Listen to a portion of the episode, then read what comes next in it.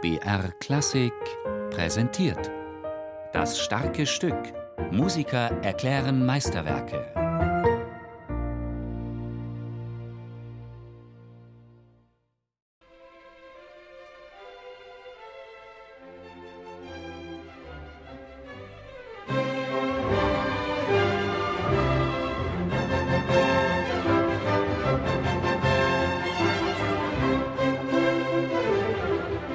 Ungeduldig war er schon immer.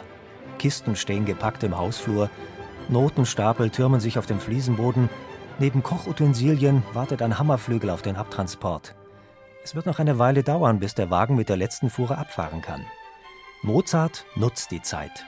Schreibt, singt, summt, schreibt. Punkte, Striche, Fetzen. Die Feder tanzt über die Notenzeilen. Der Umzug in die Wiener Vorstadt ist eine lästige Angelegenheit, doch aus finanziellen Gründen bitter notwendig. Abschied und Abstieg, dessen ist er sich bewusst.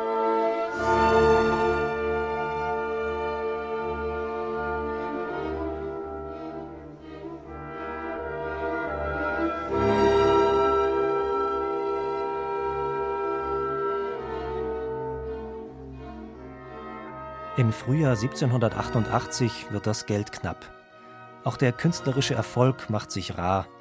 Mozarts letzte Oper Don Giovanni ist zwar nicht abgelehnt worden, aber die lässige Gleichgültigkeit des Wiener Publikums schmerzt.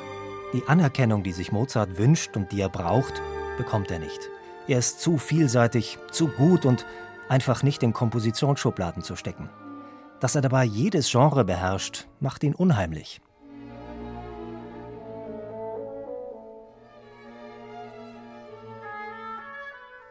In den Sommermonaten von 1788 entstehen drei Sinfonien draußen in der Vorstadt mit Blick in den Garten. Mozart komponiert hier in völliger Abgeschiedenheit sein letztes und zugleich größtes sinfonisches Werk, die Jupiter-Sinfonie.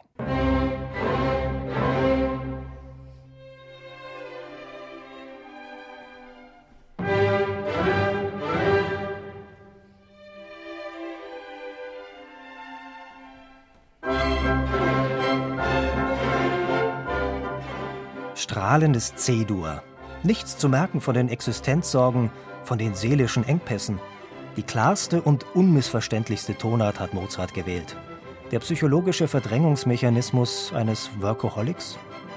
In einem Brief an seinen Logenbruder Johann Michael Puchberg schreibt Mozart: Ich bin immer zu Hause. Ich habe in den zehn Tagen, dass ich hier wohne, mehr gearbeitet als in anderen Logis in zwei Monaten und kämen mir nicht so oft so schwarze Gedanken, die ich nur mit Gewalt ausschlagen muss, würde es mir noch besser vonstatten gehen. Denn ich wohne angenehm, bequem und wohlfeil.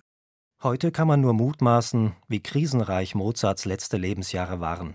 Umso mehr ist zu bewundern, mit welchem Elan, mit welcher Energie er das Ruder noch einmal herumreißen wollte und in Richtung künstlerischer Durchbruch steuerte. Allein das Tempo, in dem Mozart komponierte, war atemberaubend. Für die Jupiter-Sinfonie waren es knapp 14 Tage, eine Arbeitsleistung, die bis heute ihresgleichen sucht. Es ist vor allen Dingen, wie, wie immer bei Mozart und Haydn, natürlich die technische Ausführung äußerst heikel, weil alles so offen und transparent geschrieben ist, dass man eigentlich jede Unstimmigkeit hört. Das heißt, wenn einer eine Mozart-Symphonie wie diese Jupiter-Symphonie aufführt und man kann sagen, das Orchester spielt ausgeglichen, intonationssicher und musikantisch. Dann ist es schon mal sehr viel. Dann kann es schon nicht mehr fehlgehen. Dann kann man höchstens noch anderer Meinung sein. Und wenn diese Kriterien erfüllt sind, dass also das Werk atmet, Leben hat, von Mozart ist fast alles ein Meisterwerk. Andreas Röhn, Konzertmeister des Symphonieorchesters des Bayerischen Rundfunks. Der Name Jupiter-Sinfonie war natürlich nicht von Mozart. Der göttliche Beiname war erst später hinzugefügt worden, vermutlich als Verkaufsgag eines englischen Konzertunternehmers, der nur zu gut wusste, womit er sein Publikum ködern konnte. Jupiter, der Herrscher der römischen Götterwelt, suggeriert unerreichbare Superlative, das Beste und das Größte, und dafür sollte auch alsbald Mozarts letzte Sinfonie stehen, als das Beste und Größte, was die Wiener Klassik ausmacht. Es ist unbestritten, dass Mozart hier zeigt, was eine Sinfonie bedeuten kann, nämlich Formvollendung und Ausgewogenheit, harmonische Ausweitung und innere Balance, staunenmachende Ökonomie vereint mit sprühender Fantasie.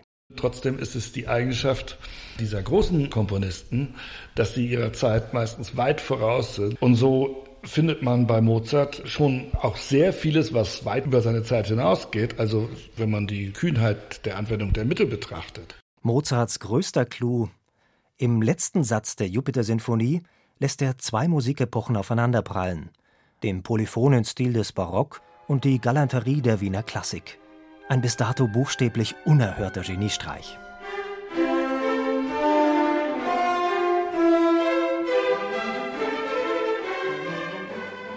Mozart, der immer lachende Sunnyboy? Gerade das nicht. Das würde die mitreißende Strahlkraft seiner Musik unerträglich und unglaubwürdig machen. Man erkennt Mozarts musikalische Größe just in den stockenden, suchenden Passagen der Jupiter-Sinfonie. Alles geben eben die Götter ihren Lieblingen ganz. Alle Freuden ganz, alle Leiden ganz. Für einen Jupiter gilt das erst recht. Musik